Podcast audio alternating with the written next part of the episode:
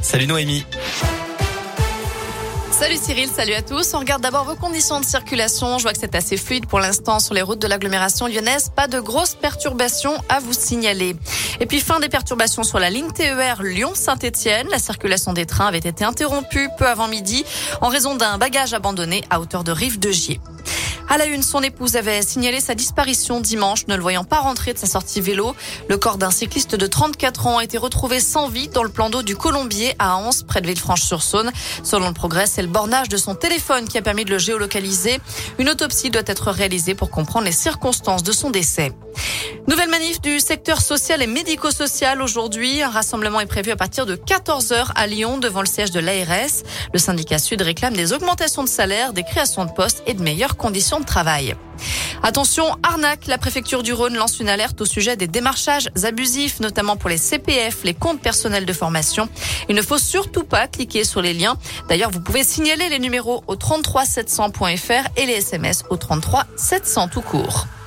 À moins d'un mois du premier tour de la présidentielle, Jean Lassalle est à deux doigts de jeter l'éponge. Il ne sait pas s'il sera encore candidat à l'élection ce soir. Il n'a pas été invité hier soir à l'émission politique La France face à la guerre. Il ne l'est pas non plus pour les deux prochains débats. Pour le député des Pyrénées-Atlantiques, je cite, La démocratie en France n'est plus qu'une légende. Cette élection n'a plus aucun sens. Fin de citation.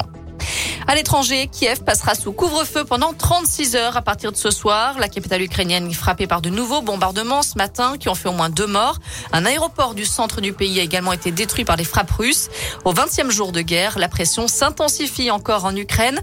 Une nouvelle session de négociation doit débuter alors que la barre des 3 millions de réfugiés a été dépassée d'après l'ONU. Au moins 15 000 Ukrainiens, principalement des femmes et des enfants, ont pour l'instant été accueillis en France, selon le gouvernement, euh, qui s'attend à en recevoir 10 fois plus dans les prochaines semaines. L'UNICEF estime de son côté qu'un enfant est contraint de quitter le pays à chaque seconde. Et les conséquences économiques de cette guerre se font sentir aussi chez nous. L'inflation en France poursuit son accélération, plus 0,8% en février, 3,6% sur un an. C'est son plus haut niveau depuis 2008. Ce sont les chiffres publiés par l'INSEE aujourd'hui.